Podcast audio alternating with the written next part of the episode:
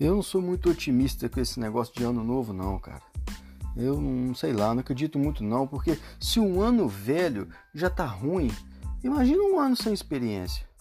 Vai dar merda, cara. Certeza. Eu não confio não, cara. A última vez que me desejaram um feliz ano novo, no outro dia o Bolsonaro era o presidente, cara. Eu só não fiquei mais puto, porque podia ter sido pior. Ai, cara, um ano novo. Um ano novo é um jovem sem experiência, cara. Eu pensei, mas tudo bem, vai amadurecer.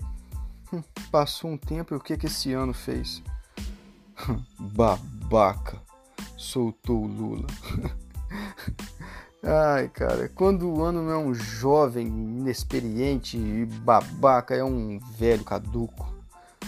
A situação tá tão ruim no Brasil, cara, mas tão ruim que esse ano nem a Iemanjá apareceu. Falou que tá com a pele muito oleosa. É tanto óleo no mar, cara, que ela tava com medo de ficar bronzeada e ser confundida com Aparecida. E o pessoal rezar uma Ave Maria. Ah. Cara, a, a, prova de que de fato o ano novo é um jovem louco é que a primeira festa que ele dá só tem samba, cerveja e mulher pelada, velho. Caralho, velho. É por isso que eu sou conservador, cara. Aquele arroz do fim do ano não acaba nunca.